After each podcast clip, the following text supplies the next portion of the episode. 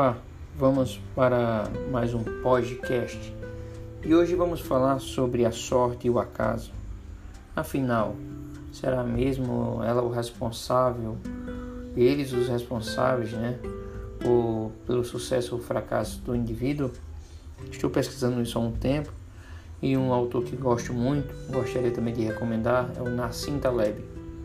E ele escreveu alguns livros bacanas como a teoria do cisne negro, como o antifrágil, que é a continuidade do cisne negro, também o arriscando a própria pele, que é o terceiro, e agora ele escreve um livro bacana chamado da ilusão né, do acaso.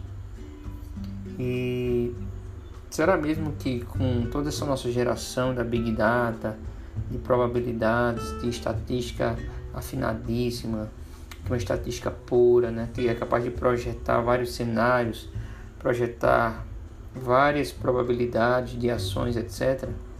Será mesmo que o homem vai conseguir viver melhor? Será essa a era dos dados em que o homem vai conseguir prever seu futuro?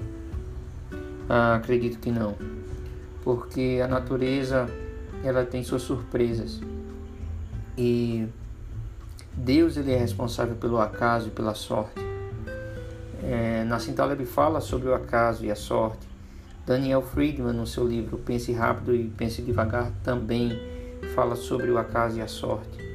E a Bíblia também fala em Eclesiastes capítulo, Eclesiastes, capítulo 9, verso 11, fala que nem sempre os mais fortes ganham a guerra, as guerras, nem sempre os os que correm mais rápidos, é, os, os que correm mais rápido ganham a corrida.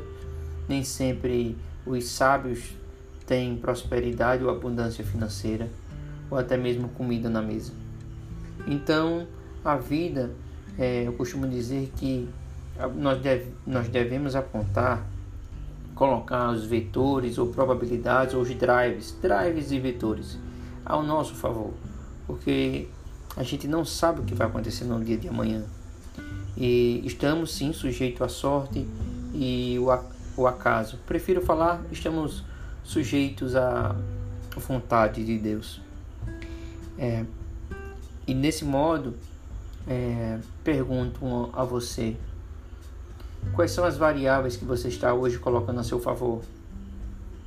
Como é, perder peso, é, qual a probabilidade disso? Quais são os vetores ou probabilidades que você está colocando a seu favor para perder peso ou ganhar um pouco mais de dinheiro?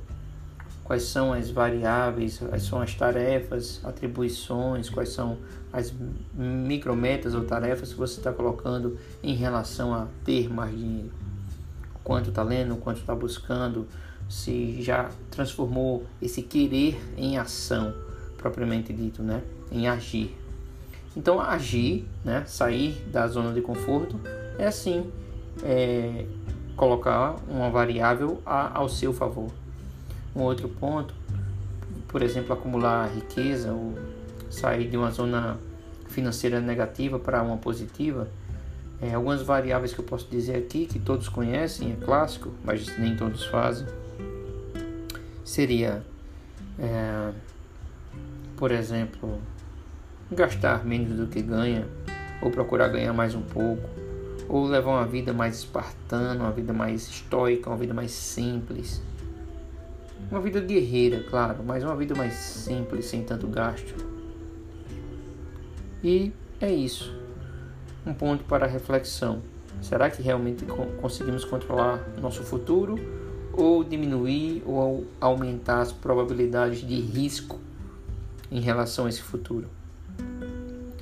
A probabilidade de ter um acidente de carro e você estar de cinto de segurança, o cinto de segurança reduz a probabilidade de morte, mas não garante a, a vida.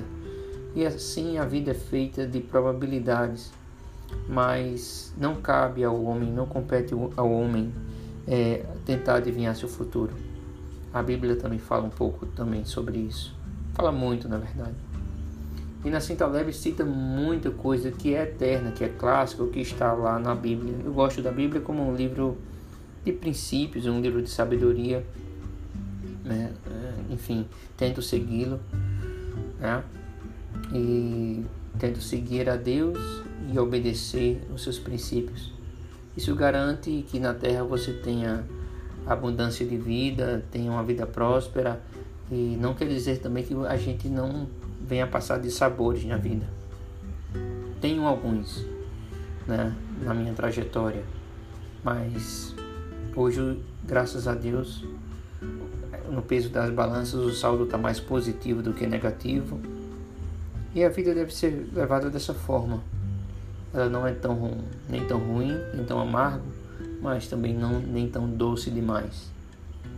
Que aí cria um tédio desenfreado, né? Temos que ter desafios, temos que ter objetivos, temos que ter sonhos. Afinal, é isso que move a humanidade, fora também a vaidade, que move também o desejar o outro, o desejar o do outro, desejar o que o outro tem, ou ficar melhor do que o outro, ou ficar melhor a, a si mesmo, né? uma melhoria interna, uma cobrança interna. Mas a cobrança interna ela também vem do externo. Ela vem também do que os nossos olhos cobiçam, do que o nosso ouvido escuta, até mesmo da, do nosso paladar. Afinal de contas, quando a gente vai começando a provar ah, alimentos e alimentos mais sofisticados, etc., é, fica difícil voltar para os alimentos ditos simples ou sem tanta complexidade. Mas é assim a vida. Se mantenha na parte de baixo da roda gigante, porque o mundo dá voltas. E se a gente se mantiver na parte de baixo da roda gigante, a probabilidade de sofrermos uma queda do alto ela diminui bastante. Então, o que você está fazendo na sua vida, na vida da sua empresa, por exemplo, para reduzir as varia para reduzir as probabilidades de acontecer fatos terríveis, por exemplo. Não está na nossa mão, repito, está basicamente na mão de Deus.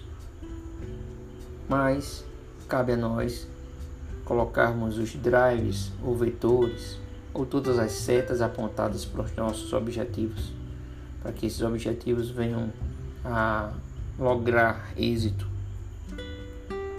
E, uma vez conquistando esses objetivos, passaremos para um próximo, para um próximo, para um próximo. Isso não tem fim. Isso é cansaço também. Grande abraço, fiquem com Deus. Esse é mais um podcast do Arnaldo Pode. Me siga nas redes sociais, acesse meu site também para saber mais dos meus serviços para empresas e pessoas é o podconsultoria.com.br. No mais, me procura nas redes sociais e fique à vontade.